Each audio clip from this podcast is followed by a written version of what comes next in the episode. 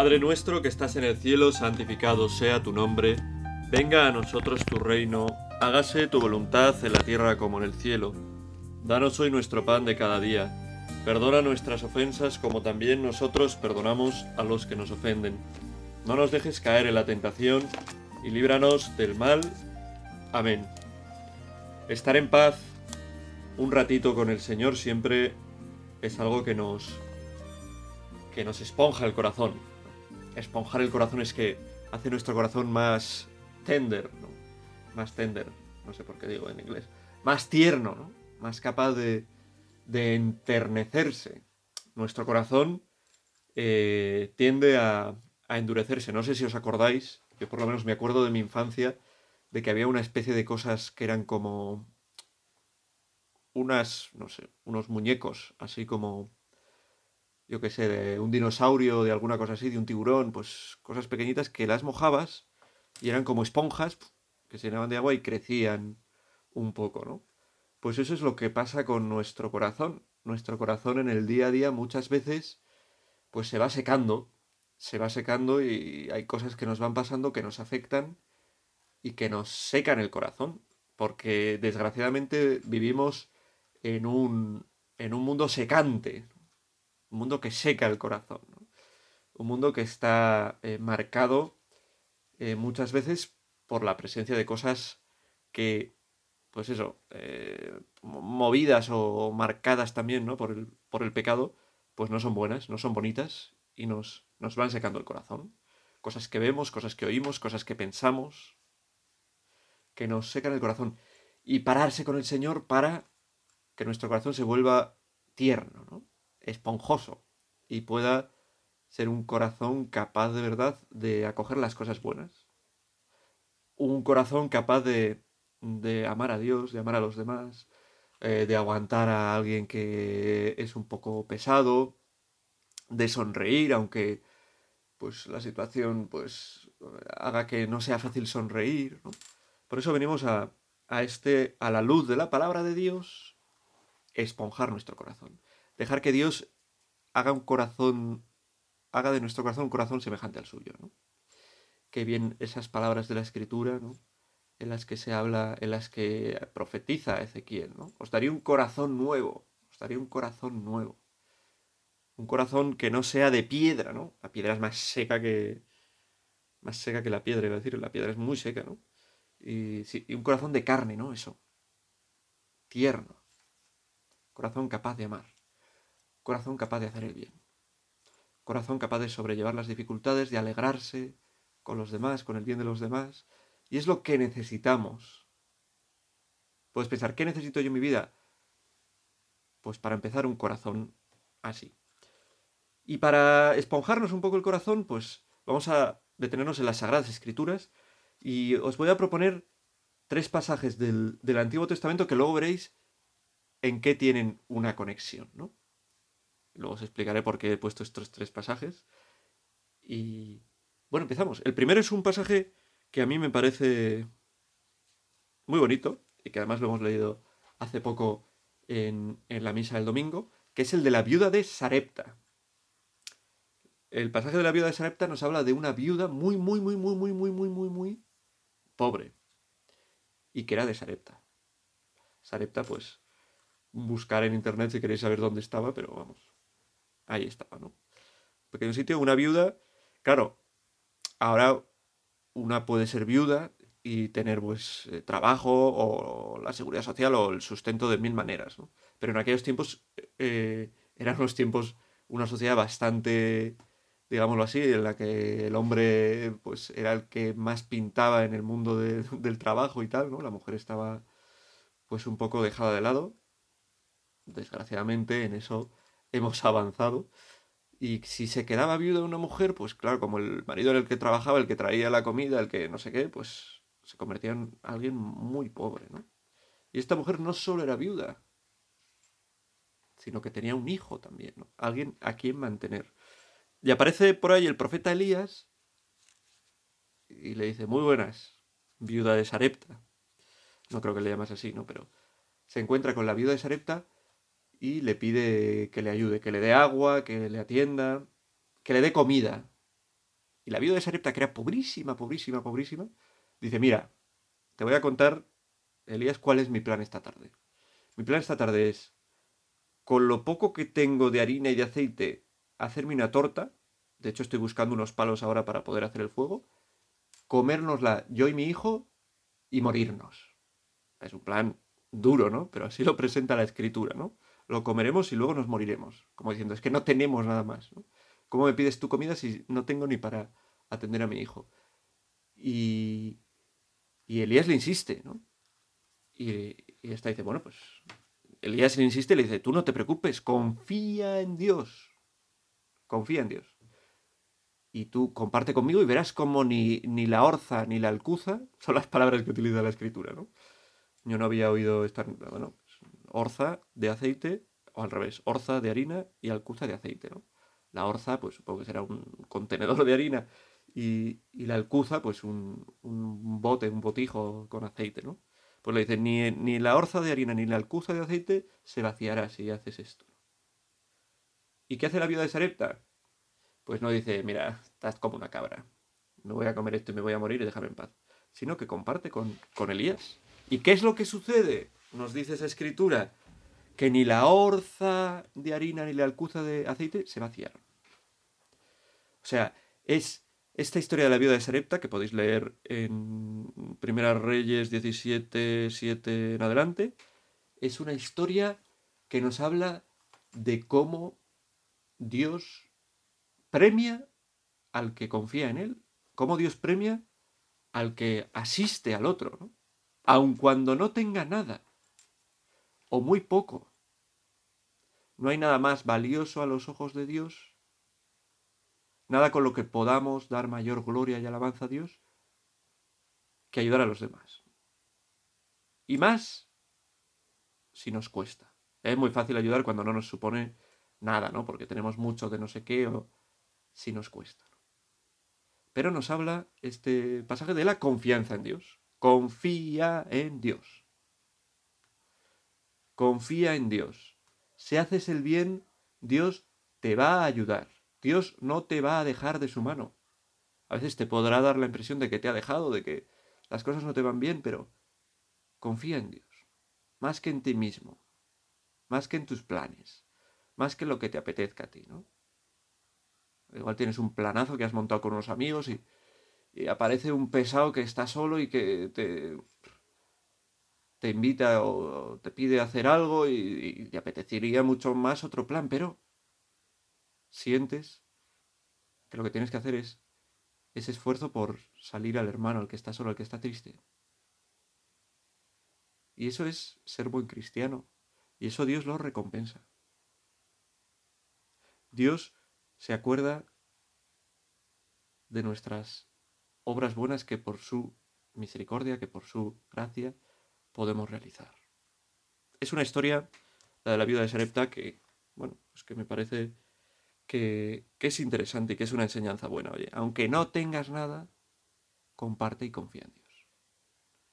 Aunque todo te vaya fatal, comparte, mira a tu hermano y confía en Dios. Tú estés como estés, ¿no? Como te encuentres, aunque tengas dificultades, comparte y confía en Dios. Confía en Dios.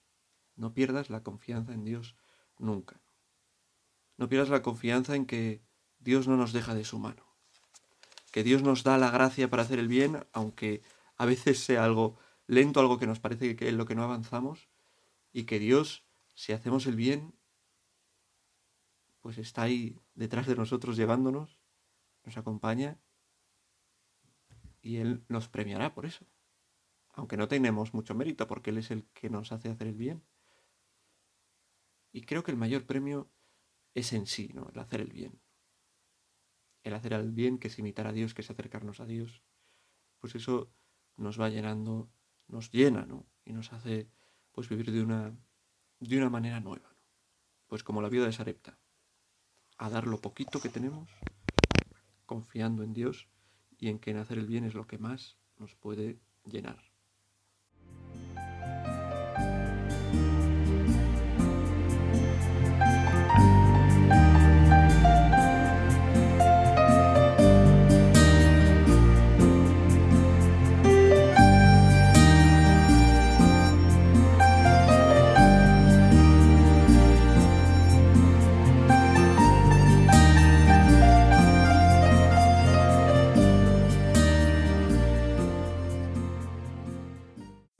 Y otra historia que podemos meditar en esta tarde, la historia de Naamán el Sirio, que nos narra la segunda carta de Reyes en el capítulo 5.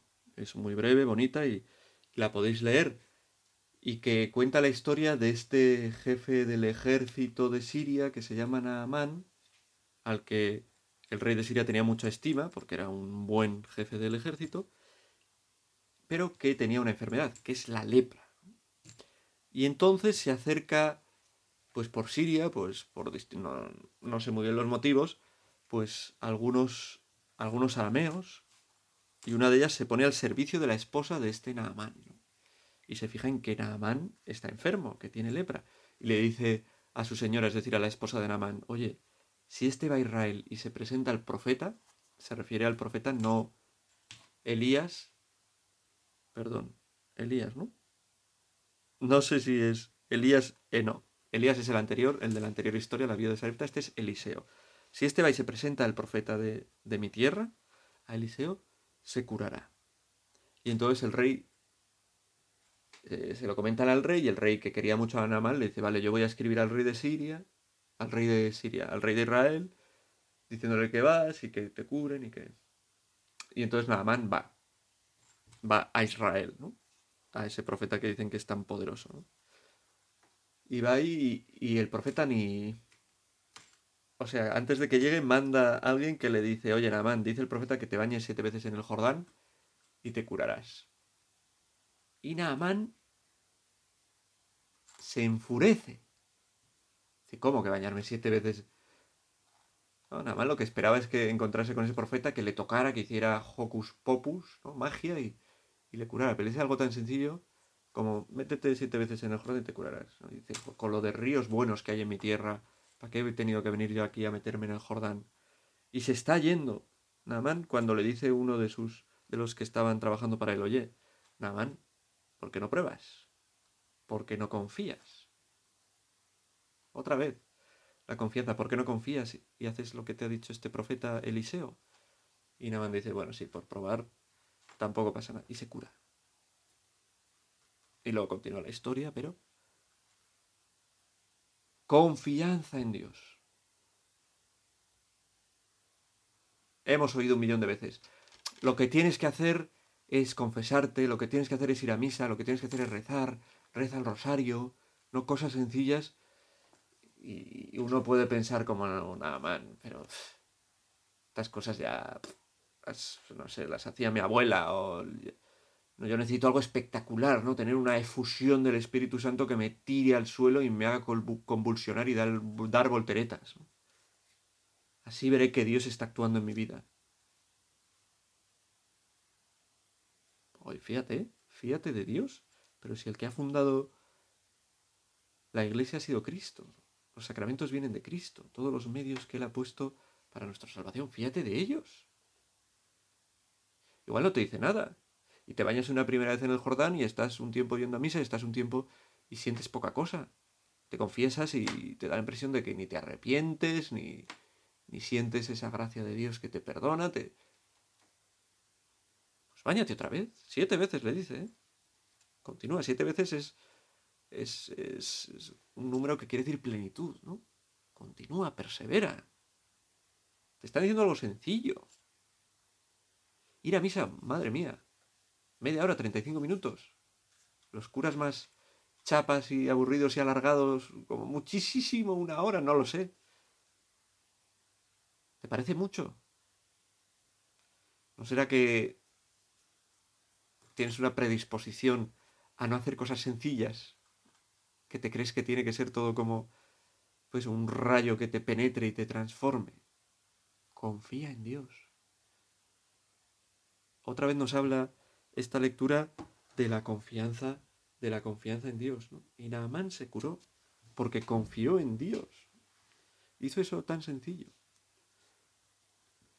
Y otro pasaje que quería presentaros del Antiguo Testamento, este ya del profeta Isaías, Isaías en el capítulo 61, donde dice el profeta, el Espíritu del Señor, Dios, está sobre mí porque Él me ha ungido, me ha enviado para dar la buena noticia a los pobres, para curar a los corazones desgarrados, proclamar la amnistía a los cautivos y a los prisioneros la libertad, para proclamar el año de gracia del Señor.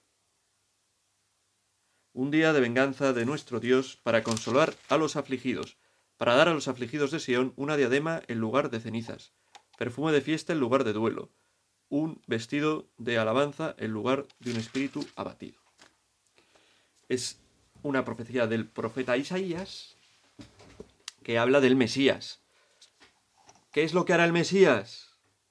Tendrá el Espíritu de Dios sobre él y viene para dar la buena noticia, para curar, para estar cerca de los pobres. Curar los corazones desgarrados, dice en un momento. Consolar a los afligidos. ¿Por qué no confías en que el Mesías, el Salvador, es realmente el único que puede curar tu corazón, consolarte, ayudarte, darte una buena noticia, una noticia que te alegre, que te llene de, paz. Eso es lo que hace, lo que hace Jesús.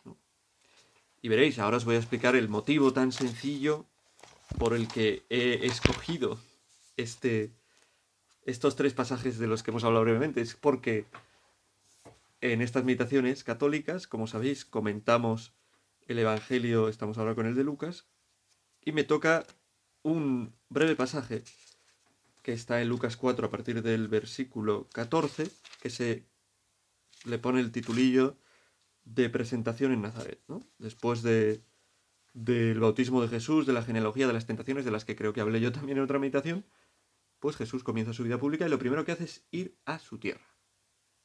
¿Y qué pasa en su tierra?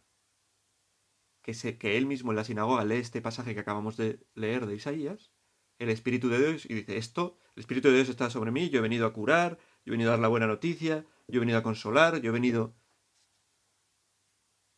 Y no confían, no creen, dicen, ahí va, este lee muy bien, pero es el hijo del carpintero, es el hijo de José. No hay fe y confianza. Y como no hay fe y confianza en la palabra del Señor, Jesús no puede hacer milagros. Y no solo es que no puede hacer milagros, es que intentan tirarlo por la peña, despeñarlo, acabar con él. Si nosotros comenzamos a desconfiar del Señor, ¿no? empezamos a poner excusas, va, pues si esto es lo que me decía mi abuela, esto es lo que me ha dicho mi madre, esto lo he aprendido en casa, pero es algo que he, oído, pero bueno, nunca lo he vivido, nunca lo he creído muy bien, nunca me ha parecido siempre aburrido, me refiero pues a las cosas de Dios y tal.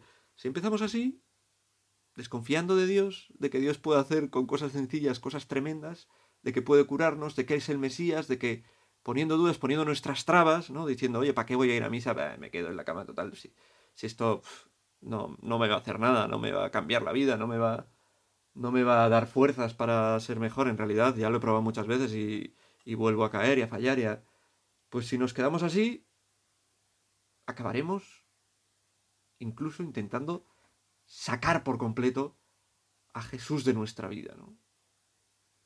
Nos resultará algo molesto. Es así de terrible, es así de terrible. Pero a Jesús uno o lo toma entero, confía de verdad en Él, o a cachitos acaba no queriéndolo para nada.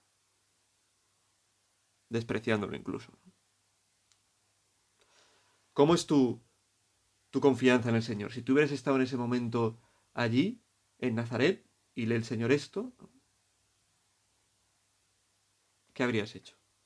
¿Habrías confiado? ¿Habrías estado con esos que...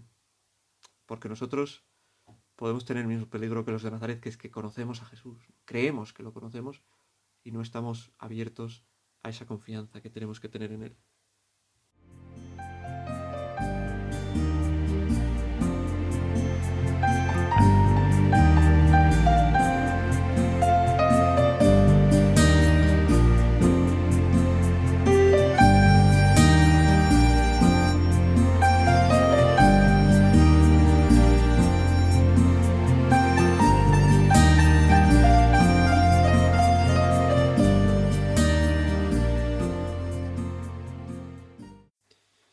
Voy a leer porque no es muy largo, es breve.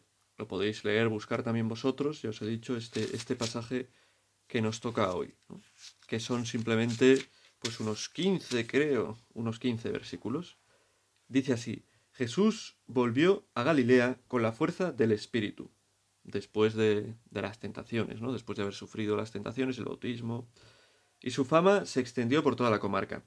Enseñaba en las sinagogas y todos lo alababan. Fue a Nazaret, donde se había criado. Entró en la sinagoga, como era su costumbre los sábados, y se puso en pie para hacer la lectura. Le entregaron el rollo del profeta Isaías. El rollo porque iba enrollado, no porque fuera algo aburrido, ¿no? Eran rollos que se abrían de los distintos profetas, los distintos libros. Le entregaron el rollo del profeta Isaías, y desenrollándolo, encontró el pasaje donde estaba escrito El Espíritu del Señor está sobre mí, porque Él me ha ungido. Me ha enviado a evangelizar a los pobres, a proclamar a los cautivos la libertad y a los ciegos la vista, a poner la libertad a los oprimidos, a proclamar el año de gracia del Señor. Y enrollando el rollo y devolviéndolo al que lo ayudaba, se sentó. Bueno, aquí hemos visto este primer pasaje, ¿no? Donde Jesús lee este texto de Isaías del que ya hemos hablado.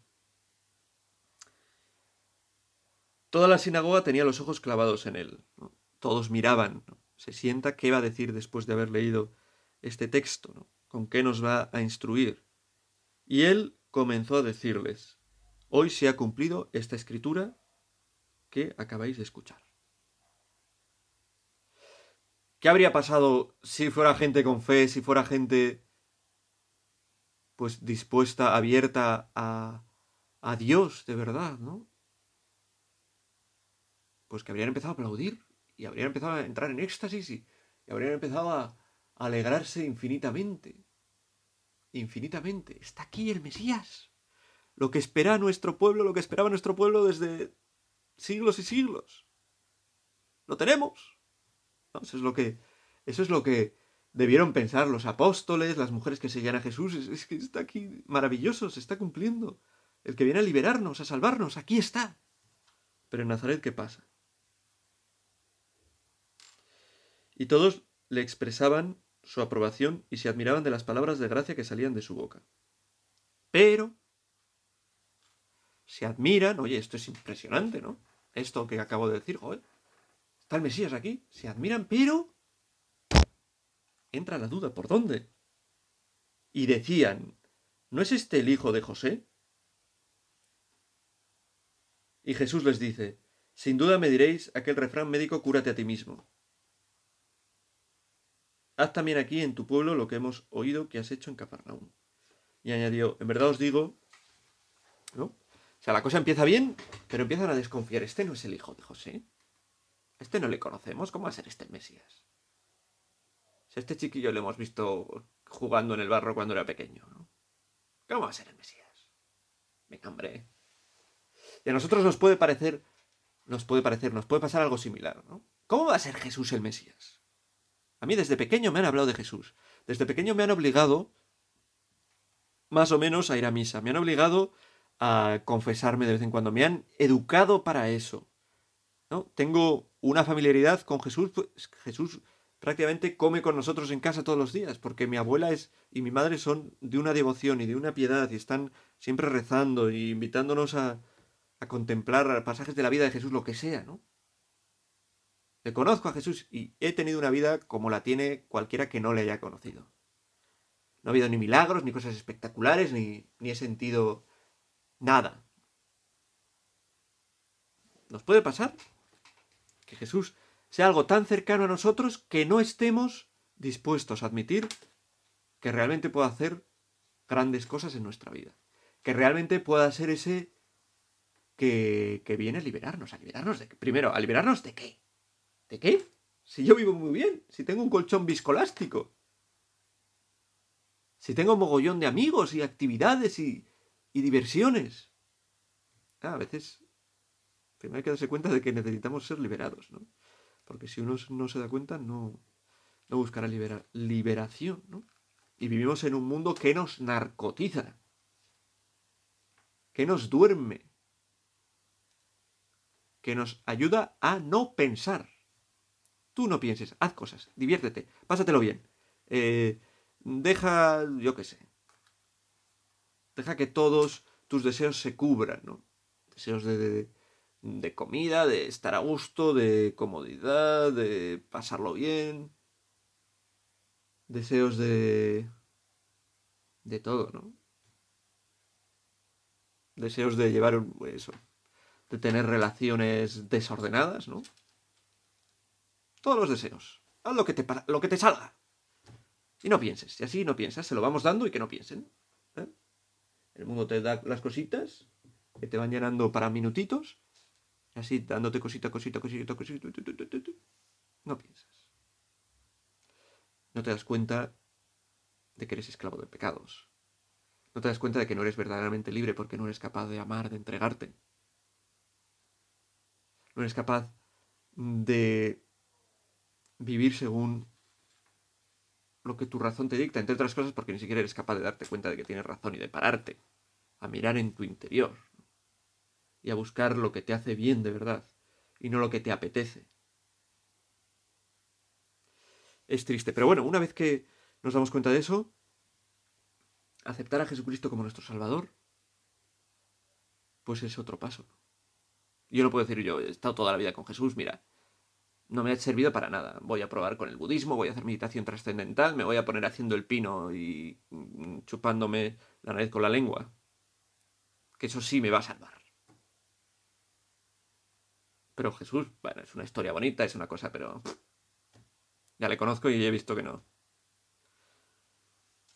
Sigue diciendo el Evangelio que estamos viendo y añadió, en verdad os digo que ningún profeta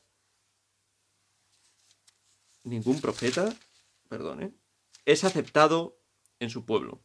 Puedo aseguraros que en Israel había muchas viudas en los días de Elías, cuando estuvo cerrado el cielo tres años y seis meses. Sin embargo, a ninguna de ellas fue enviado Elías, sino a una viuda de Sarepta, en el territorio de Sidón. ¿A quién es enviado Elías para que le dé comida? A una viuda de Sarepta. Que muestra la confianza confianza en Dios. Se fía en que Dios puede hacer cosas grandes si ella da algo pequeño, aunque en realidad es grande porque era pobre y no tenía más cosas. Sigue diciendo eh, el Evangelio. Y muchos leprosos había en Israel, la, la, otra historia, la de Naamán, en tiempos del profeta Eliseo, sin embargo ninguno de ellos fue curado sino Naamán el sirio. Fue curado porque confió. Confío en que las cosas sencillas, aunque en principio no confía, ¿eh? le ayuda a confiar uno de sus, de sus de los que trabajaban para él. Pero hace las cosas sencillas y se cura. Pues yo creo que bueno, levantándose le echaron fuera y querían despeñarlo y tal, ¿no? Pero Jesús se abrió paso entre ellos y seguía su camino. Yo creo que nosotros tenemos que abrirnos paso de nuestras desconfianzas, tenemos que abrirnos pasos de creer que ya conocemos, paso de que creer que ya conocemos a Jesús, que ya no tiene nada nuevo que, ofrecernos, ¿no? Abrirnos paso para confiando, aunque nos parece que no tiene sentido, porque ¿cómo voy a dar esto si es todo lo que tengo, como la viuda, ¿no? O ¿para qué voy a hacer esto yo de meterme tres veces en un río, en este riachuelo, ¿no? Como, Naaman, confía, confía en que entregar tu vida y hacer las cosas sencillas que cada día tenemos que hacer, ¿no? De cara a Dios, de cara a los demás. Eso te va a cambiar el corazón, eso te va a salvar. Ahí te vas a encontrar con el verdadero Mesías que te libera, que cura tu corazón, que... Pues nada, hemos estado dándole vueltas a este pequeño fragmento del Evangelio, ¿no? que nos invita a confiar en Dios, a confiar en su poder, a confiar en lo que a través de la Iglesia Dios nos dice, ¿no? Pues que la Virgen Madre de Dios nos enseña a vivir esta confianza. Dios te salve María, llena eres de gracia, el Señor es contigo, bendita tú eres entre todas las mujeres, y bendito es el fruto de tu vientre Jesús. Santa María, Madre de Dios, ruega por nosotros pecadores, ahora y en la hora de nuestra muerte. Amén.